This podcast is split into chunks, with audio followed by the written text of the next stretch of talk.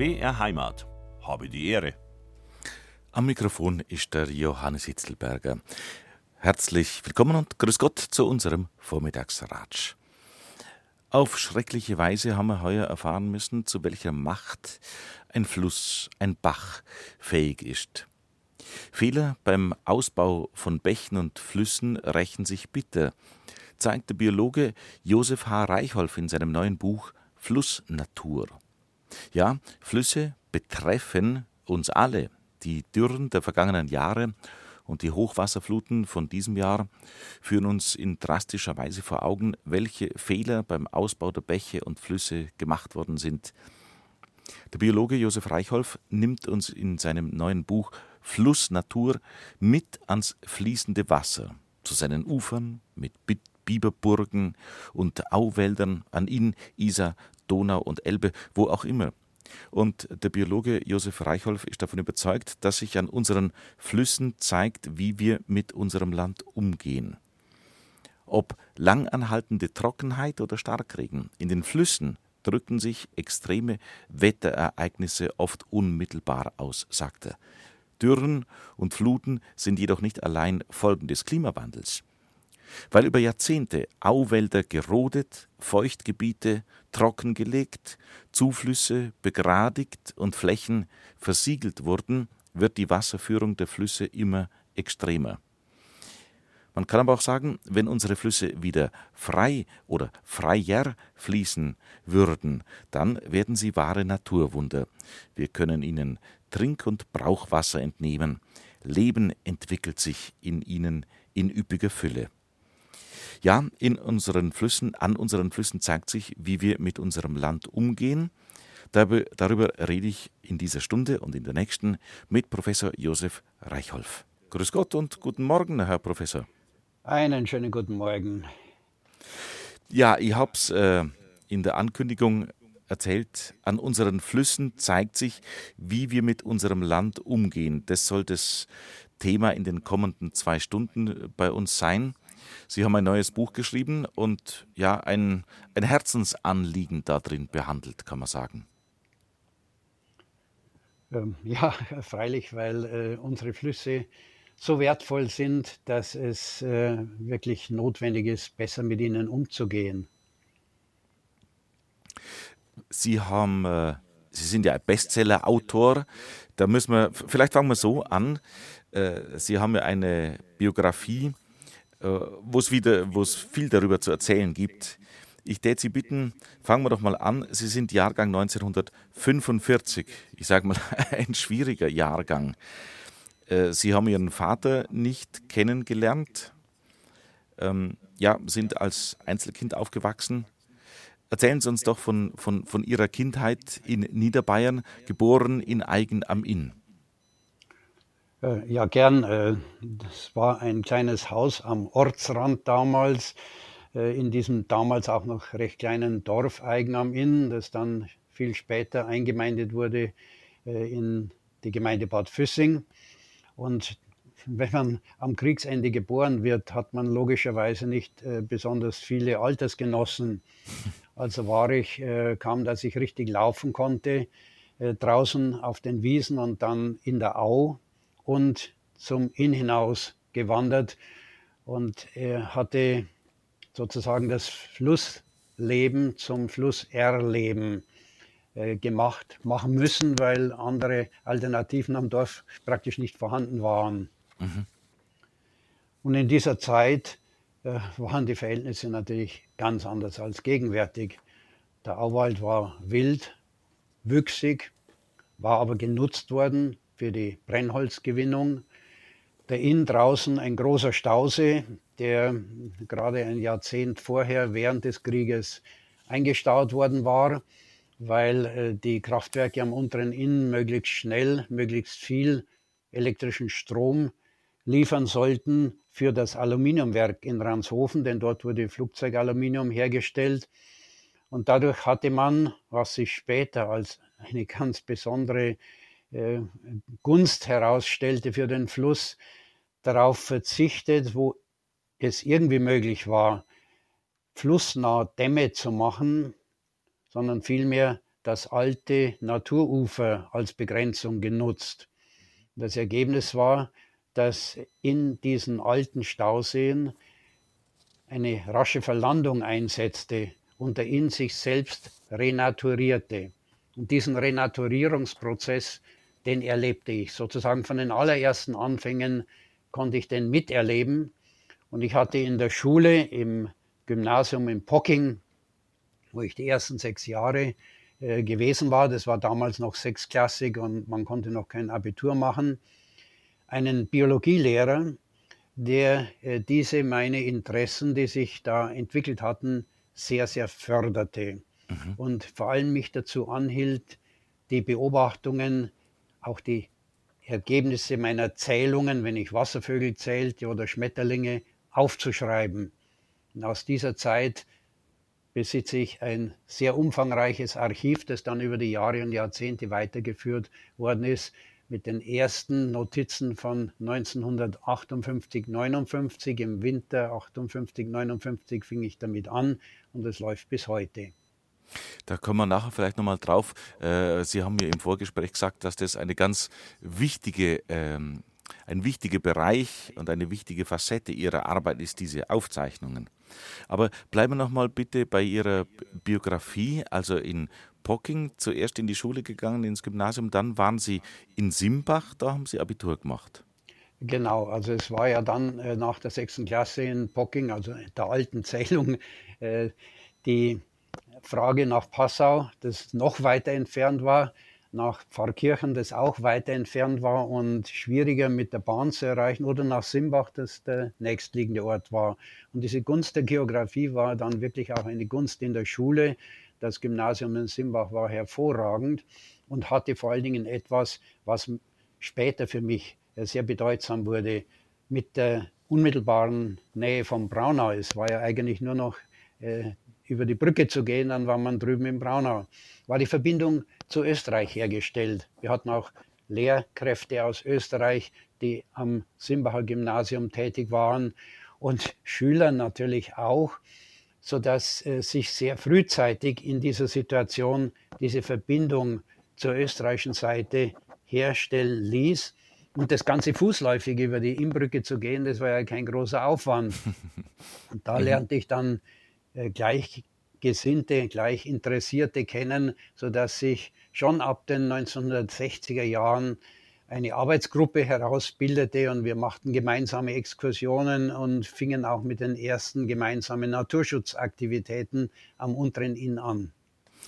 Ähm, Herr Professor Reichholf, aber was, was hat Ihnen das Grund gelegt? Was hat es Ihnen ins, ins, Herz sozusagen gepflanzt, dass Sie sich äh, so für die Natur und für die Biologie und all das interessiert haben? Gab es da ein Ereignis oder eine, eine Persönlichkeit, die Ihnen äh, Vorbild war oder die das angestoßen hat? Also ein Ereignis unmittelbar nicht. Es war äh, schlicht und einfach die Gunst des Ortes, dass ich äh, dort am Dorfrand in einer damals sehr bäuerlich geprägten Umgebung nahe am Auwald und am Inn aufwachsen konnte, das hat sozusagen das kleine Weltbild geprägt. Mhm. Völlig unabhängig von den späteren Unternehmungen äh, war im Hintergrund sozusagen immer das Erlebnis Inn und der Vergleich mit diesem Fluss, äh, der zog sich hin letztlich bis zum Amazonas, auch wenn das äh, seltsam klingt, aber äh, es hat sich wechselseitig damit immer einen Vergleichsrahmen gegeben. Und als Person war äh, auch, so seltsam das klingt, eine längst nicht mehr existente Person in Form eines Buches für mich prägend. Und zwar Alexander von Humboldt. Da hatte ich äh, in der Schulzeit ein Buch gelesen mit dem Titel Draußen wartet das Abenteuer ja klar, für jemand, der viel draußen ist, äh, war das spannend zu sehen, welche Abenteuer da warteten. Und es waren Abenteuer in den südamerikanischen Tropen. Für mich damals unvorstellbar, jemals dorthin kommen zu können. Aber als ich dann das Studium in München anfing, war schon die vage Vorstellung, ah ja, nach Südamerika in den tropischen Regenwald in Amazonas. Wenn es irgendwie geht, dann möchte ich schon hinkommen. also diese Spann, Prägung ja. eines Buches mit äh, der Landschaft, in der ich aufwuchs und den Freunden, die sich dann in diesem Simbach-Braunauer Bereich formierten, kam wohl diese Prägung zustande. Mhm.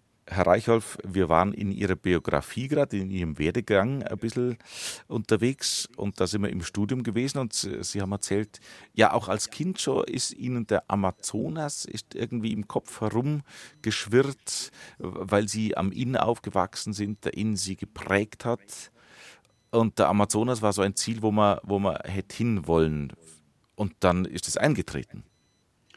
Äh, ja, der Amazonas war für mich der Fluss der Flüsse, sozusagen der Überinn äh, in einer sehr vagen Vorstellungswelt. Und ich ähm, bin rückblickend immer noch fasziniert von dem Geschehen, von den Vorgängen, die dazu geführt haben, dass ich dann tatsächlich an den Amazonas gekommen bin. Und das verdanke ich tatsächlich in ganz beträchtlichem Umfang dem Inn. Ich hatte, weil ich schon von Schulzeiten her der festen Überzeugung gewesen bin, dass ich Biologe werden wollte. Ähm, mich auf das Biologiestudium in München an der Uni vorbereitet, konzentriert, dabei sozusagen die Grundlehrbücher alle vorab schon durchgearbeitet, bin dementsprechend bereits im dritten Semester als Hilfsassistent tätig gewesen und konnte dann im vierten, fünften Semester meine Doktorarbeit beginnen über im weitesten Sinne ein Thema am Wasser, nämlich über Schmetterlinge, die im Wasser leben. Muss, muss ich kurz einhaken, im, im, im fünften Semester schon die Doktorarbeit beginnen. Sie sind schon ja. Äh, sehr fleißig oder sehr gescheit gewesen und sind es? Oder wie, wie darf ich das einordnen? Naja, gut, es waren zwei Rahmenbedingungen. Erstens war das Studium damals nicht so verschult, so festgelegt, äh, was die Abläufe betrifft, wie das inzwischen längst der Fall ist. Und zweitens, wie ich schon erwähnte, hatte ich sozusagen das Grundstudium schon vorweggenommen durch das Durcharbeiten der mhm. Lehrbücher. Und äh, das Ergebnis war, dass ich tatsächlich dann während des Studiums die Zeit hatte, mich äh, in die Fragestellungen der Doktorarbeit zu vertiefen. Und als dann äh, mit Ende des neunten Semesters meine Doktorarbeit geschrieben war und eingereicht, fragte mich die Studienstiftung, in die ich aufgenommen worden war nach dem dritten Semester, was sollen wir jetzt mit Ihrem Doktorandenstipendium machen? Nun, ich sagte da so wirklich flapsig und wie man wahrscheinlich so als junger Kerl, äh, ohne drüber nachzudenken, äh, reagiert. Ach, ich würde gern nach Südamerika an den Amazonas gehen. Die zuständige Dame, die schluckte offensichtlich ein wenig und äh, sagte dann äh, so eher leise und zurückhaltend, ich werde mal sehen, was sich machen lässt. Und ein paar Wochen später kam der Bescheid, ich kann mit 10.000 Mark, was damals ziemlich viel Geld war für so einen Studenten wie mich, nach Südamerika äh, gehen und äh, so quasi machen, was ich will. Und das war natürlich ein fantastisches Geschenk. Das war also das Beste, was einem jungen Biologen widerfahren konnte und prägte den weiteren Lebensweg äh, ganz massiv, das ist ganz klar. Und als ich zurückkam, erhielt ich von der Deutschen Forschungsgemeinschaft einen Forschungsauftrag für die Arbeit an den Stauseen am unteren Inn. Also das hat sich nahtlos ineinander mhm. gefügt, äh, dass man wie vorhin schon gesagt, in der Rückschau eigentlich nur darüber staunen kann, dass das so möglich war. Lassen Sie mich da noch kurz einsteigen und ein bisschen eintauchen, buchstäblich, äh, in den Amazonas. Was macht man in so einem ja, Forschungsjahr oder was Ihnen da zur Verfügung steht? Was müssen Sie tun? Was können Sie tun? Was ist da passiert? Nun, ich war eigentlich äh, ganz frei in meiner Wahl und hatte wieder ein, hatte wieder ein Buch als äh, Vorlage, nämlich von Hans Krieg, dem äh, früheren Direktor der äh, Zoologischen Staatssammlung, mit dem Titel Zwischen Anden und Atlantik. Das war eine und ist nach wie vor, das Buch ist fantastisch zu lesen, eine tolle Beschreibung einer Forschungsreise durch äh, den Gran Chaco in Paraguay. Und, Hans äh, Krieg, Entschuldigung, Hans das, war, das war der erste Direktor der Zoologischen Staatssammlung in München. Genau, mhm. genau. Und äh, das wusste ich natürlich damals auch nicht, dass ich äh, eigentlich kurz nach der Rückkehr nachdem ich auf Hans Kriegs Spuren in Südamerika unterwegs war, an die Zoologische Staatssammlung kommen würde und dort sozusagen meine Träume, meine Vorstellungen von der wissenschaftlichen Arbeit weiter spinnen und realisieren können würde. Mhm, mh, mh. Ja, nochmal an den Amazonas. Wie, wie, wie hat sich das Jahr dann gestaltet? Und es war ein, ein Reisejahr mit dem üblichen Beginn ähm, in Rio und dann Südbrasilien, dann hinüber nach Paraguay, weil nach einer gewissen Zeit, ähm, ein halbes Jahr war damals die Grenze, musste man äh, aus Brasilien wieder ausreisen. Äh, solange reichte das Touristenvisum. Also bin ich nach Paraguay hinüber, habe mir sozusagen dort den Einreisestempel geholt und mhm. konnte nach einiger Zeit in Paraguay wieder in Brasilien einreisen und da wieder weitermachen. Und dann nach Bolivien in die Quellgebiete des, äh, die südlichen Quellgebiete des Amazonas. Äh, das war äh, eigentlich ganz frei, wie sich ergeben hat, sozusagen von Empfehlung zu Empfehlung ähm, bis hin zu Indianermissionen, die damals wirklich am Rand der Zivilisation waren und sich bemüht hatten, Salesianer-Missionen, die Indios vorzubereiten auf diesen unvermeidbaren Zusammenprall mit äh, der sogenannten Zivilisation, die für sie in weitestgehendem Umfang tödlich war.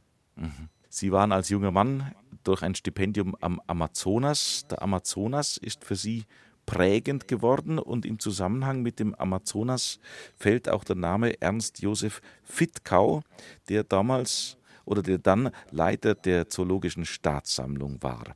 Wie hat es auf Sie gewirkt? Was waren da die Einflüsse? Ja, ich bin 1974 an die Zoologische Staatssammlung gekommen, nachdem ich äh, drei Jahre lang einen Forschungsauftrag der Deutschen Forschungsgemeinschaft zur Arbeit an der Ökologie von Flussstauseen, den Stauseen am unteren Inn, durchgeführt hatte. Und dann hat sich diese für mich ganz großartige Wendung ergeben, dass äh, wenige Jahre nachdem ich an der Zoologischen Staatssammlung war, Ernst Josef Fittkau der neue Direktor wurde. Und er kam aus dem Max-Planck-Institut für Limnologie in Plön. Limnologie, die Gewässerökologie, die äh, Ökologie der Flüsse und Seen, das war sozusagen genau der Schwerpunktbereich, der mich in der Freilandarbeit am meisten interessierte. Und Ernst Josef Fittkau hat eine ganze Reihe von Jahren, über fünf insgesamt, in Amazonien verbracht. Und da entwickelte sich schnell über diese gegenseitig sehr ähnliche Interessenlage eine Freundschaft und wir sind dann zusammen tatsächlich an den Amazonas gefahren, bis hinauf in die Quellbereiche in Peru. Ich konnte in diesem Rahmen dann im Amazonas schwimmen und äh, sozusagen die gewaltige Natur dieses Flusses äh, direkt aus nächster Nähe erleben, im Einbaum auf so einem Riesenfluss unterwegs zu sein oder eben drin zu schwimmen. Äh, und Papageien fliegen oben drüber hinweg. Das sind äh, natürlich Erlebnisse, die man in der Intensität nur äh, schwach schildern kann äh, mhm. von dem, was man im Moment empfindet.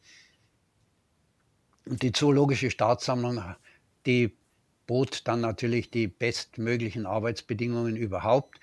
Die, äh, der Generaldirektor, Professor Engelhardt, war gleichzeitig der Präsident des Deutschen Naturschutzrings, sodass ich also von vornherein auch sehr intensiv in diesen Naturschutzsektor hineingekommen bin. Ich wirkte über viele Jahre äh, gleichsam wie ein Privatsekretär von Professor Engelhardt, war viel in seinem Auftrag unterwegs, auch in Nordaustralien und lernte dort Flüsse kennen. Und äh, mit äh, Ernst Josef Fittkau, der dann wirklich ein väterlicher Freund geworden war, äh, hat sich äh, das wissenschaftliche Leben dann wirklich um einen festen, um einen soliden Kern herum gestaltet. Mhm.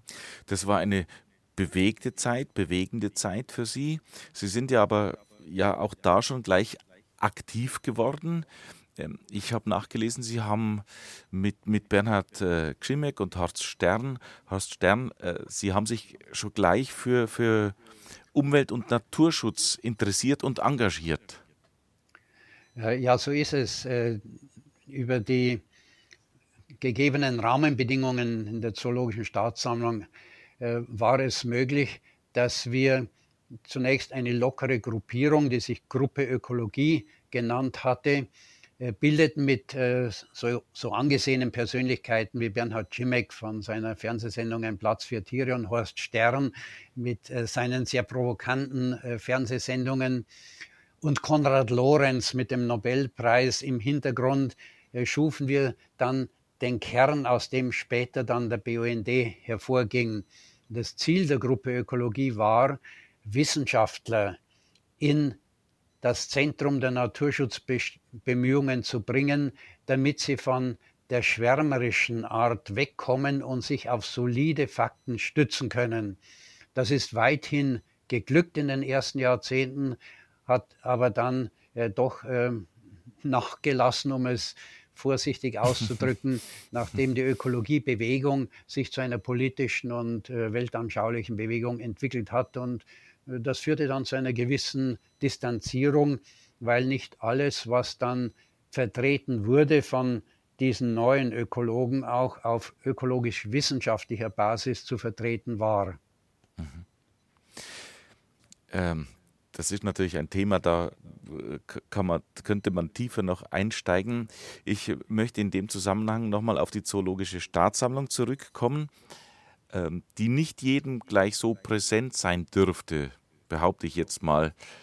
Äh, erklären Sie uns doch mal, was macht die Zoologische Staatssammlung? Was ist sie? Was tut sie?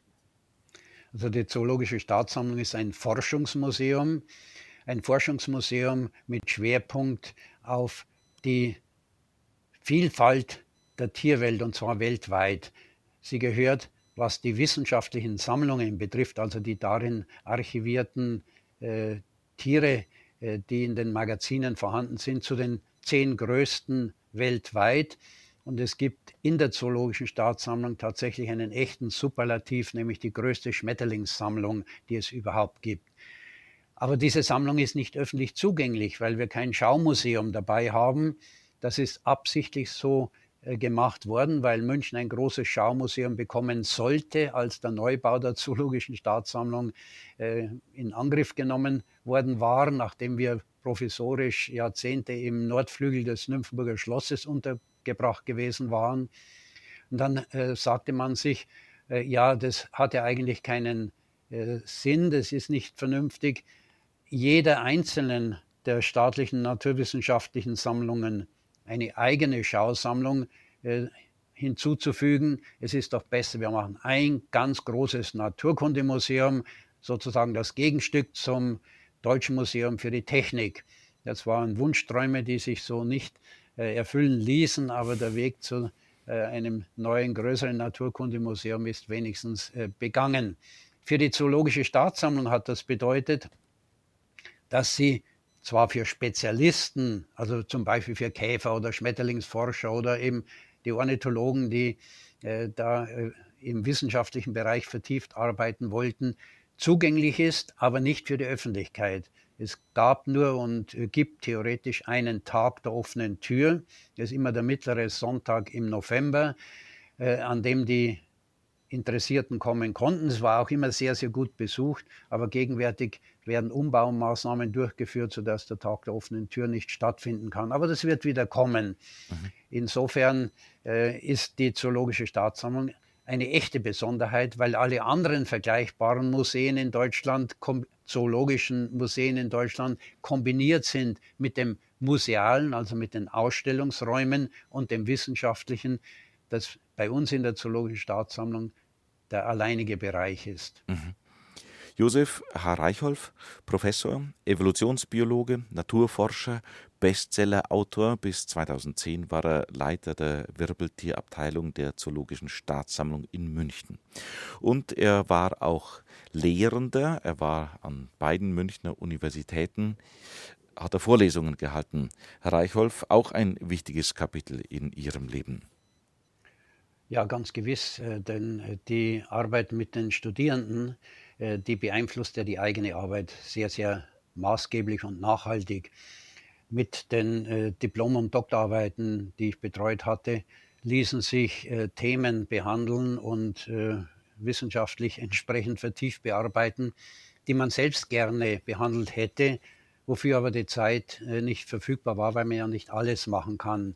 Und äh, ich hatte es auch sehr genossen, äh, mit den jungen Leuten, die ja äh, kritisch nicht nur zuhörten, sondern teilgenommen hatten an den Vorlesungen zu arbeiten und mich dadurch auch gezwungen fühlen musste, so vorzutragen, dass das, was ich unterbringen wollte, auch entsprechend verständlich war. Das ist deswegen zu betonen, weil ich eben nicht nur Spezialvorlesungen aus meinem Spezialgebiet an der LMU München gehalten hatte. Das ist sozusagen die leichtere Übung, über die eigene Arbeit vertieft mit speziell Interessierten zu sprechen, mhm. sondern in der Fakultät für Architektur für Städtebauer und Architekten Stadtökologie-Vorlesung gehalten hatte und Landschaftsökologie und in Weihenstephan an der Technischen Universität Naturschutz und Gewässerökologie. Und da muss man junge Leute, die nicht die typische Vorbildung haben, wie sie solche verfügbar haben, die ein Biologiestudium im engeren Sinne machen, mhm. motivieren und engagieren. Das ist eine Herausforderung gewesen, die vieles auch dann später in der Umsetzung in Bücher oder in äh, andere Schriften erleichtert hat und sehr viele Verbindungen schuf mit aktiven jungen Leuten, die zum Teil bis heute bestehen. Mhm. Sie haben jetzt die Bücher angesprochen. Äh, ja, Sie, ich habe es auch genannt, Bestseller-Autor. Sie haben wirklich schon viele Bücher geschrieben. Ich, Hund, Eichhörnchen, äh, es gibt viele, viele schöne Themen. Aber Ihr neuestes Buch, Fluss Natur, ein faszinierender Lebensraum im Wandel. Was hat Sie bewogen, dieses große Projekt in Angriff zu nehmen? Nun, es waren im Hintergrund zwei äh, Motive entscheidend. Das eine war meine oder ist nach wie vor, weil sie anhält, meine Beschäftigung, mein Engagement äh, für die Flüsse, speziell äh, für den Inn und die Isar. Auch an der Isar hatte ich ja viele Jahre, Jahre lang gearbeitet. Und das Zweite ist äh, die Zeit, die sich gewandelt hat.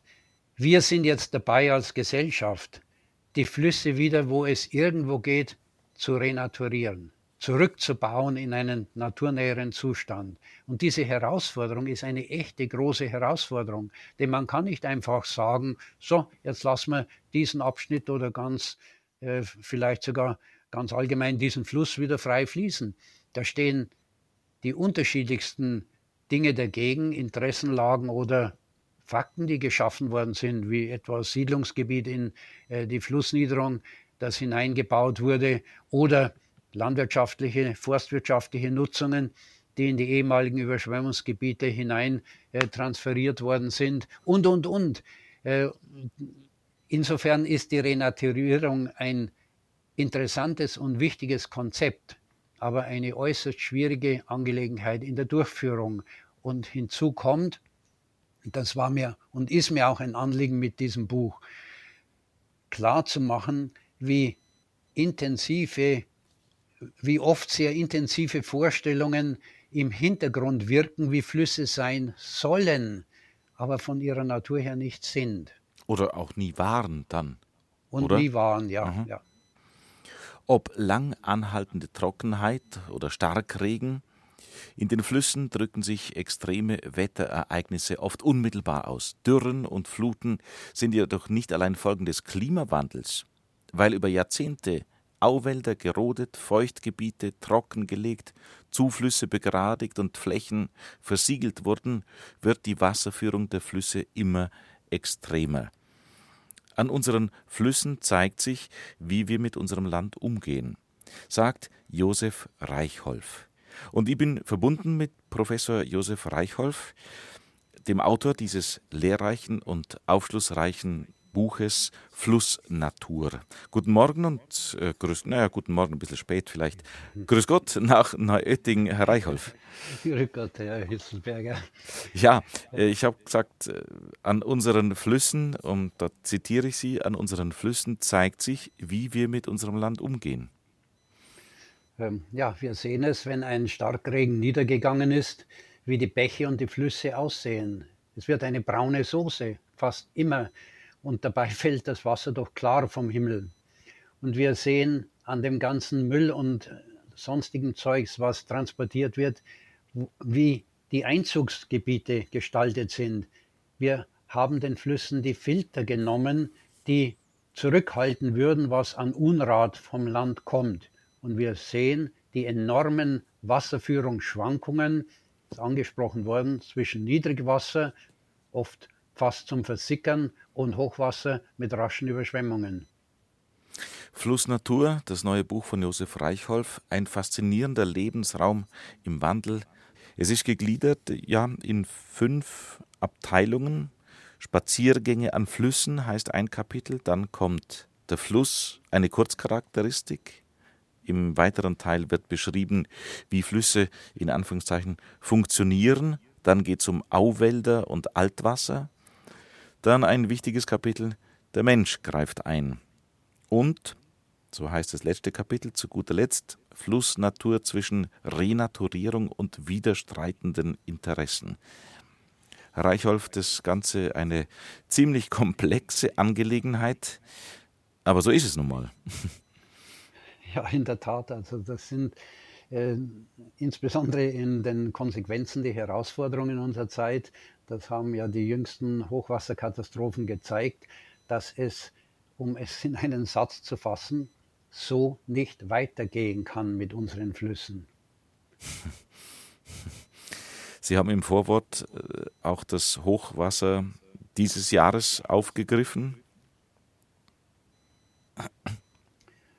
Ja, das äh, hat sich natürlich angeboten, denn äh, das Buch war fertig, äh, lange bevor das Hochwasser eingetreten ist. Und im Hintergrund stand eigentlich die Niederschlagsdefizitperiode von 2018 bis 2020. Also geht unseren Flüssen das Wasser aus und dann kam die große Flut. Und das ist eben genau die äh, charakteristische Situation die gegenwärtig dann dem Klimawandel zugeschoben wird, obwohl der Klimawandel da nur sehr wenig unmittelbar dazu beiträgt. Es hängt ja davon ab, wie die Abflussverhältnisse gestaltet werden in den Einzugsgebieten der Bäche und Flüsse. Und die haben wir, die sind in den letzten 200 Jahren extrem unnatürlich gestaltet worden. Das Wasser sollte so schnell wie möglich aus der Landschaft rauskommen, egal was es dann äh, weiter flussabwärts anrichtet. Es sollten die letzten Quadratmeter Feuchtgebiete in die landwirtschaftliche Produktion einbezogen werden, egal ob wir sie brauchten oder nicht. Und es sollte möglichst gleiche Wasserführung das ganze Jahr und über die Jahre hinweg stattfinden, damit alle zufrieden sind, die Angler, um Fische fangen zu können, die Spaziergänger, die Badegäste an den größeren Flüssen, die Schifffahrt und auch, äh, wenn Wasser ausgeleitet äh, wird für anderweitige Nutzungen. Aber das funktioniert zusammen alles nicht. Das ist eine Illusion mit dem Ergebnis, dass die Schäden immer häufiger kommen und immer größer werden. Ich habe aus Ihrem Buch entnommen, also es zieht sich vieles durch, es gibt immer einen roten Faden. Wenn man es jetzt ganz, ganz eindampfen will, dann haben wir es zu tun mit, äh, als Problem mit der Wasserableitung, mit Bodenversiegelung und auch mit, mit der falschen Vorstellung, dass es jemals einen idealen Zustand gäbe, wie Sie es gerade angesprochen haben. Den gibt es nicht. Äh, so ist es und das ist aber etwas, was äh, ganz besonders schwer zu vermitteln ist, weil da offenbar innere Widerstände dagegen sind, das einzusehen. Wir wollen, sage ich jetzt äh, ganz grob verallgemeinern, dass alles möglichst so bleibt, wie wir es selbst für gut finden.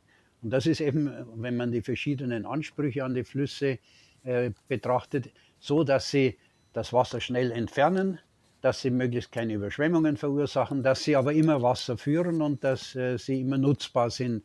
Das geht nicht. Flüsse sind im Fluss, sie sind dynamisch und ihrer Natur nach schwankt die Wasserführung in aller Regel wenigstens um den Faktor 10. Das heißt, zwischen Niedrigwasser, nehmen wir ein beliebiges Beispiel, von 100 Kubikmeter pro Sekunde und dem durchschnittlichen Hochwasser von 1000 Kubikmeter pro Sekunde ist der ganz normale Jahresunterschied. Und dann kommen die Hochwässer dazu oder extreme Niedrigwasserphasen. Das ist alles Flussnatur. Wenn wir aber, wie das in den letzten Jahren der Fall war, sehen, dass irgendwo an den Flussufern Teile oder größere Flächen trocken fallen, dann wird das als Katastrophe, auch in den Medien als Katastrophe gebracht. Das ist aber Flussnatur. Das Fallen des Wasserspiegels, das Trockenfallen von Uferbereichen gehört zur Natur der Flüsse. Und umgekehrt gehören Überschwemmungen dazu. Die Überschwemmungen hatten die Auwälder mit frischen Nährstoffen versorgt. Dass der Auwald das heutzutage nicht mehr braucht, weil das ganze Land katastrophal überdüngt ist, ist eine neue Entwicklung. Hm. Insofern beißen sich sozusagen alle Ansprüche an die Flüsse immer wieder an dieser Vorstellung, dass der Fluss bitteschön ganz brav normal fließen soll, was er nicht tut. Ich habe in Ihrem Buch gelernt, wenn man nach Passau geht, also wir sind in Ihrer Heimat, Richtung Heimat, Sie geboren in Eigen am Inn, äh, in Passau gibt es 1501 ein Riesenhochwasser und dann das größte Hochwasser 1342. Da kann man dann aber nicht sagen, dass was menschengemacht wäre. Oder wie ist es einzustufen? Ähm, nein, also die äh, großen historischen Hochwässer sind in diesem Sinne, wie wir das heute verstehen, äh, sicherlich nicht menschengemacht, wobei äh, tatsächlich auch grundsätzlich die Frage ist, welchen Anteil an heutigen Hochwässern der Mensch im Allgemeinen, also etwa über den Klimawandel hat. Dass mittlere Hochwässer zu schlimmen Hochwässern werden in unserer Zeit geworden sind, liegt an der Begradigung, an der sogenannten Abflussertüchtigung der Flüsse, weil das Wasser immer schneller Nochmal, kommt. Was, was, das ist ein interessantes Wort. Abflussertüchtigung, nennt man das so? Abflussertüchtigung hieß es, ja, ja, genau. Aha. Und äh, das äh, bedeutet natürlich, dass das Wasser immer schneller in immer größerer Menge kommt, ohne dass damit ein wirklich großes Hochwasser im ursprünglichen Sinn verbunden sein muss. Man kann auch in Scherding an, am sogenannten Wassertor und an Gebäuden am Flussufer die historischen Hochwässer betrachten. Man kann sie am Main, am Rhein, an der Isar an vielen Stellen finden und sie zeigen übereinstimmend, sehr starke Hochwasser hat es immer gegeben. In früheren Zeiten waren sie sogar größer als gegenwärtig. Die höchsten Hochwässer gehen zurück in die Zeit vor Beginn der sogenannten kleinen Eiszeit und in der kleinen Eiszeit. Und äh, diese Erklären Sie uns auf, was ist die kleine Eiszeit? Von welchem Zeitraum sprechen wir da? Die kleine Eiszeit setzte etwa im 13. Jahrhundert ein als Klimaverschlechterung und verschärfte sich im 16. und 17. Jahrhundert mit brutal kalten Wintern. Da gab es dann Eisstoß, Hochwässer, weil beim Aufbrechen der Flüsse wenn im Frühjahr die Schneeschmelze einsetzte, das Eis den Abfluss blockierte. Und solche Hochwässer waren natürlich für die Betroffenen noch viel schlimmer als Sommerhochwässer, weil es ja bitterkalt war in dieser Zeit. Wir kommen aus der kleinen Eiszeit. Wir kamen im 18. und 19. Jahrhundert aus der kleinen Eiszeit, die rund 500 Jahre angehalten hatte. Und davor lag die mittelalterliche Warmzeit, das Klimaoptimum wie es früher bezeichnet wurde, darf man jetzt nicht mehr sagen offenbar, weil äh, warmes Klima ja schlecht sein muss äh, unter den heutigen Vorgaben. Aber die natürlichen Schwankungen, die hatte es auch früher gegeben. Auf solche natürlichen Schwankungen kommen die menschengemachten dazu, und zwar sowohl von oben, vom Klima jetzt im engeren Sinne, als auch von unten durch die Veränderungen in den Böden, in den Abflussverhältnissen. Und das zusammenwirkt und bringt diese katastrophalen, blitzschnell einsetzenden Hochwässer, wie das heuer im Ahrtal oder am äh, oberbayerischen Alpenrand geschehen ist. Da reden wir gleich drüber, also im engeren Sinne eben und kommen zum Menschengemachten. Wir haben gerade schon geredet über Hochwässer, die es immer schon gegeben hat. Man muss sich oder sollte sich von der Vorstellung verabschieden, dass ein Fluss immer mit dem gleichen Pegel schön dahin fließt. Wenn wir schauen, in Passau das Jahrtausend Hochwasser war 1342, das nächstgrößere dann 1501. Nichtsdestoweniger ist es ja so, dass was heute passiert, der Mensch sehr wohl in großer Verantwortung steht. Stichwort Wasserableitung, Bodenversiegelung etc.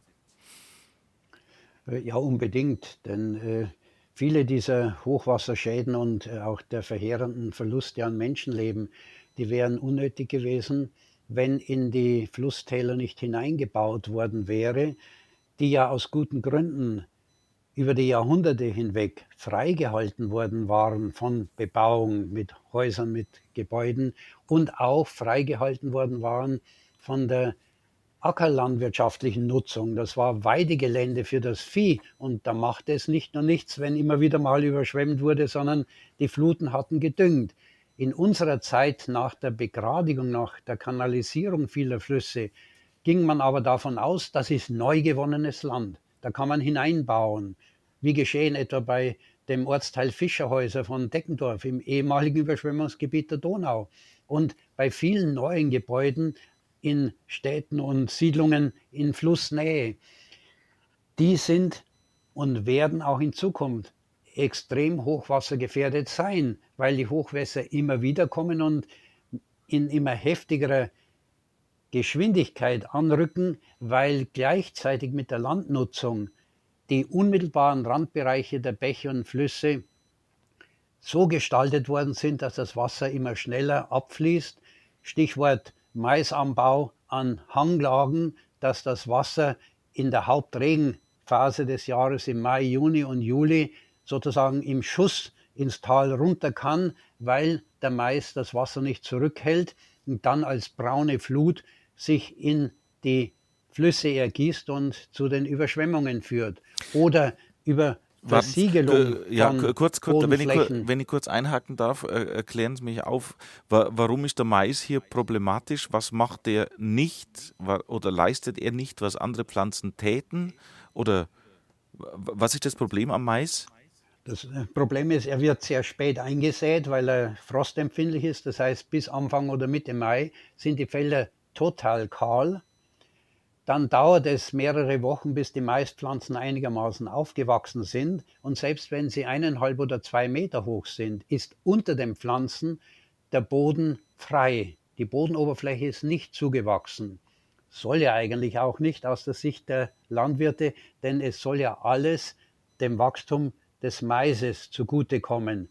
Wenn da ein Starkregen niedergeht, dann läuft es unter den Maispflanzen praktisch ungehemmt raus. Und wir sehen das, das ist ja in der Einleitung angesprochen worden, dass das ankommende Wasser dann in den Gräben und in den Flüssen schokoladenbraun ist, also viel abgeschwemmte Erde enthält, obwohl es ganz sauber vom Himmel fällt. Mhm, mhm. Was sollte man tun statt Mais was anderes oder mit dem Mais was dazu? Nun, also es sind äh, auf jeden Fall zwei Alternativen äh, möglich. Die eine, die wird in den USA seit mehr als einem halben Jahrhundert praktiziert. Wir pflegen ja alles nachzumachen, was die Amerikaner vormachen, aber merkwürdigerweise in diesem Bereich tun wir es nicht, nämlich das sogenannte Konturpflügen und Pflanzen, das entlang der Höhenschichtlinien gewirtschaftet wird und nicht in der Falllinie von oben nach unten. Das ist zwar beim Einsatz von Traktoren bequemer oder von Lesegeräten etwa bei Weinbergen an den Hängen. Aber es führt eben zu ganz raschem und hocheffizientem Ableiten des Wassers. Das könnte geändert werden. Sie müssen, zweitens, Moment, muss ich nochmal einhaken. Ich bekomme gerade nicht ganz, ganz mit. Die, entlang der, wie haben Sie gesagt, Boden? Der Höhenschichtlinien. Also, der, was sind Höhenschichtlinien? Äh, ja. das, äh, wenn wir einen Berghang hochgehen, dann schreiten wir verschiedene Höhen Stufen könnten wir sozusagen auf Meter oder fünf Meter Basis äh, vornehmen, von nach oben zu ab. Wir kommen mit jedem Meter höher. Und wenn die gepflanzten Zeilen entlang diesen Höhenlinien verlaufen würden, mhm. dann könnte das Wasser nicht direkt zu Tal laufen, Verstehe. sondern würde zurückgehalten und könnte zu einem größeren Teil versickern. Mhm. Wenn der Bewuchs auch noch dichter wäre, wie zum Beispiel ein Weizenfeld äh, oder ein Gerstefeld, das in der Hauptregenzeit von der Hauptmenge der Niederschläge im Juni und Juli bei uns äh, sind, dann würde das Wasser noch weniger rasch abfließen können. Mit dem Maisanbau ist die Ableitung des Wassers intensiviert worden. Mhm. Und deswegen sind die Fluten nach Starkregen eben so mhm. braun, Jetzt. wie sie mhm. geworden sind. Und das war früher nicht der Fall. Mhm. Ich habe Sie vorhin unterbrochen. Sie wollten zum Thema Bodenversiegelung kommen. Ja, ich wollte noch hinzufügen, dass äh, deswegen diese Schutzstreifen an den Gewässern so wichtig sind, dass wir da mindestens fünf oder zehn Meter gleichsam Abfangbreite brauchen mit dichter Vegetation, um wenigstens zu verhindern, dass der ganze Dreck in das Wasser gerät, wenn schon die Flut äh, den Berghang herunterschießt. Und das Gleiche gilt im Prinzip für die Neubaugebiete, für die Versiegelung. Es wäre doch zumutbar, dass zu jedem ausgewiesenen Neubaugebiet automatisch eine dieser Fläche entsprechende Rückhaltemöglichkeit des Wassers mit eingeplant wird. Das, was früher die Feuerweiher waren, die selbstverständlich gewesen sind, weil man Wasser brauchte für den Fall, dass Feuer ausgebrochen ist. Wir brauchen die jetzt als Hochwasserschutzweiher. Und die müssten zu jedem Neubaugebiet automatisch dazugehören wie die Kanalisation. Es kann nicht sein, dass die Kanalisation dann von diesen Flächen einfach alles blitzschnell ableitet, wieder in die Bäche oder in die Kläranlagen, die dann überfordert werden. Mhm, mh. Aber eben Bodenversiegelung, diese, äh, ganz, ganz wichtiges Stichwort auch. Ja, sicher. Und äh, die Bodenversiegelung beschleunigt den Abfluss und entzieht damit in der Gesamtbilanz einer Landschaft aufgrund der Tatsache, dass größenordnungsmäßig 10 oder 20 Prozent der Fläche versiegelt bereits sind, wertvolles Grundwasser für die Neubildung und beschleunigt die Entwässerung dieser Flächenanteile in der Landschaft. Und deswegen ist es wichtig, gegen diese Bodenversiegelung nicht mit bloßer Begrenzung, wie viel neu gebaut oder bebaut werden darf, vorzugehen, sondern kombiniert vorzugehen. Je mehr versiegelt wird, umso mehr und umso größere Rückhaltebecken für Wasser müssen gebaut werden. Das wäre die viel bessere und langfristig wirksamere Möglichkeit als dieser endlose und äh, wirklich schon nervtötende Streit um die Bodenversiegelung, obwohl es doch so ist, dass auf einem gut gestalteten Parkplatz in einem Einkaufscenter mit Hecken und äh, Grünflächen dazwischen weit mehr Insekten und auch Vögel leben als in einem Maisfeld gleicher Größe. Da soll ja gar kein Insekt leben. Herr Reichholf, ich habe vorhin gesagt, der Lebensraum Fluss, ja, in seiner Ursprünglichkeit, in unseren Breiten schwer zu erhalten oder auch schwer wiederzukriegen. Wir haben viele behandelte Flüsse in den Städten allemal. Und dennoch gibt es auch da, wird es neuer Lebensraum für Tiere, wo man es gar nicht denkt. Zum Beispiel in München gibt es auch äh, viele Biber. Ähm, ja, die äh, Biber gehen nicht davon aus, ob uns der Fluss gefällt oder wie naturnah äh, er aus unserer Sicht ist, sondern ob es an den Ufern genügend Wasserpflanzen und Uferpflanzen gibt und Weidengebüsch, von äh, deren Rinde die Biber dann insbesondere im Winterhalbjahr leben können.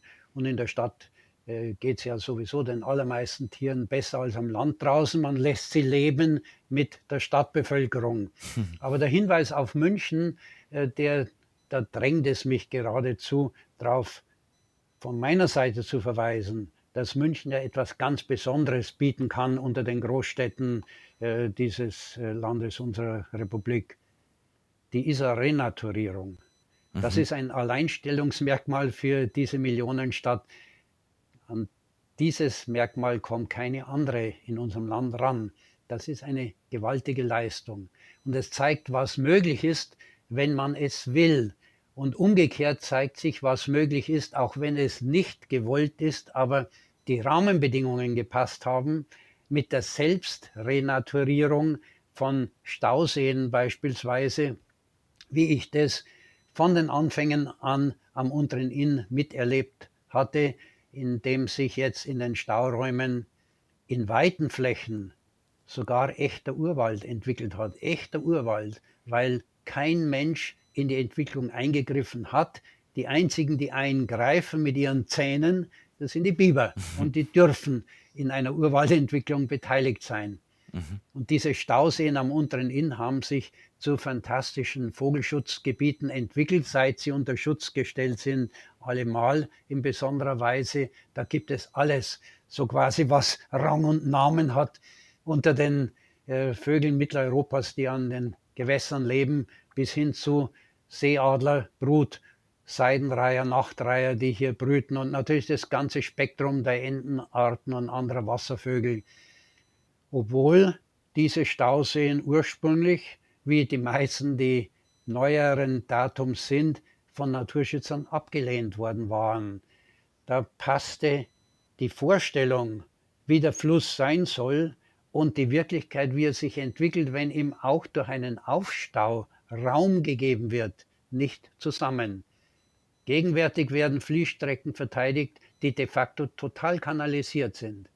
Und ich freue mich wahnsinnig, dass in unserem Landkreis, hier im Landkreis Altötting, Renaturierungsmaßnahmen am Inn und an der Alz durchgeführt werden können, in vorbildlicher Weise durchgeführt werden, weil ein neues Denken eingesetzt hat, und das besagt, die Uferbefestigungen raus, wo es möglich ist, und dem Fluss am besten selbst die Möglichkeit wiederzugeben, zu arbeiten, zu gestalten und damit zu renaturieren. Wir bewegen uns ja da in einem wirklich großen Spannungsfeld. Das eine ist jetzt das Renaturieren, das andere ist äh, gar nicht erst eingreifen in die Natur natürlich. Aber der Mensch muss ja mit der Natur leben. Er macht ja immer seit jeher was mit der Natur. Es wird auch in Ihrem Buch angesprochen, auch eine Mühle ist ja schon ein, ein, ein, ein Eingriff in die Natur, sozusagen aus Natur Naturschutzgründen hätte man ja da auch schon einschreiten müssen, dass eine Mühle irgendwo hingebaut wird. Und wir finden es heute als sehr idyllisch an einem Bächlein oder an einem Fluss. An einem Fluss. Ja, so ändern sich die Ansichtsweisen. Was äh, althergebracht und gewohnt ist, das wird dann verteidigt, ähm, ist sozusagen Teil von Kulturgut geworden.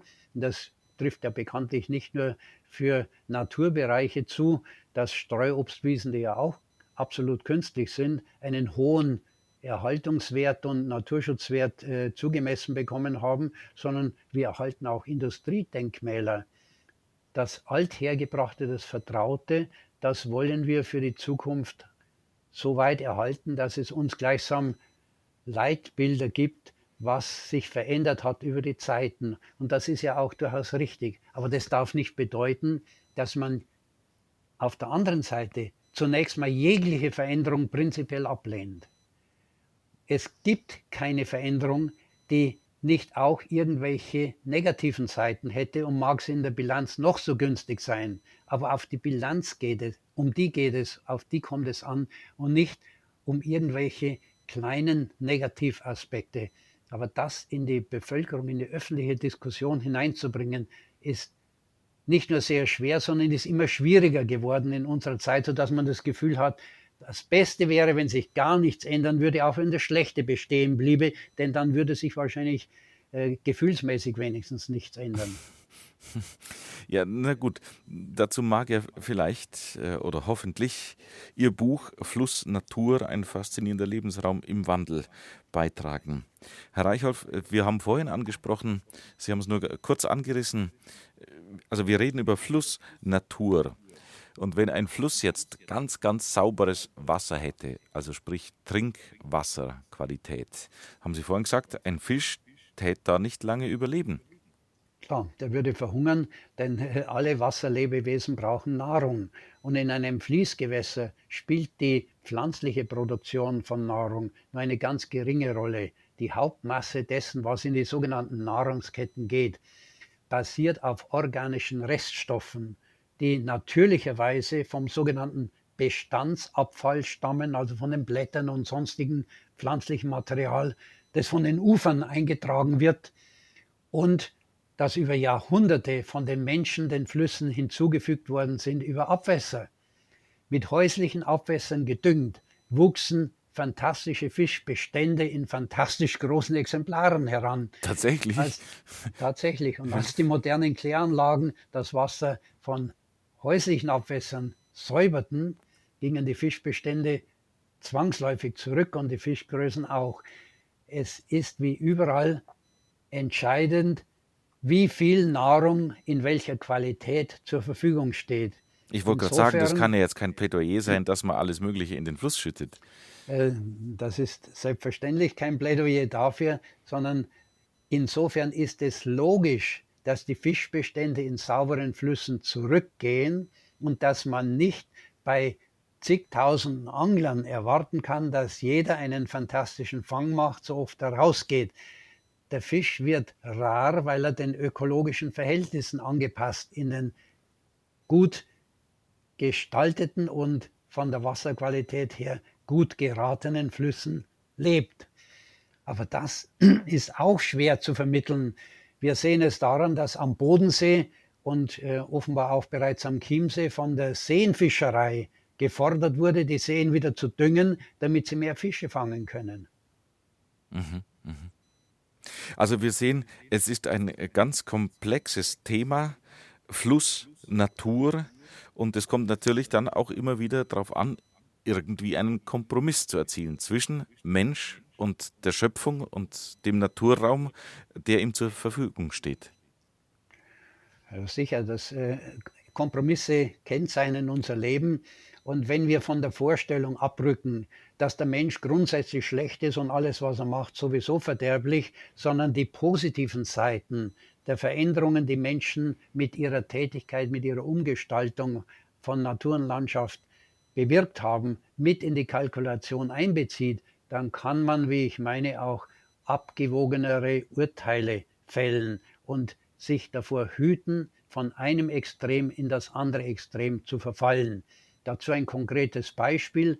Die vorhandenen Reinigungsprozente der Abwässer noch weiter zu steigern, gleichzeitig aber zuzulassen, dass die Landwirtschaft Milliarden Hektoliter Gülle übers Land ausschüttet, ist offensichtlich Unsinn, denn das kostet sehr viel Geld im Hinblick auf die Abwassergebühren und bringt für die Gewässer, für Grund- und Oberflächengewässer einfach zu wenig, sodass da auch sinnvoll abgewogen werden müsste zwischen Einsatz von Mitteln und erzielten Ergebnissen.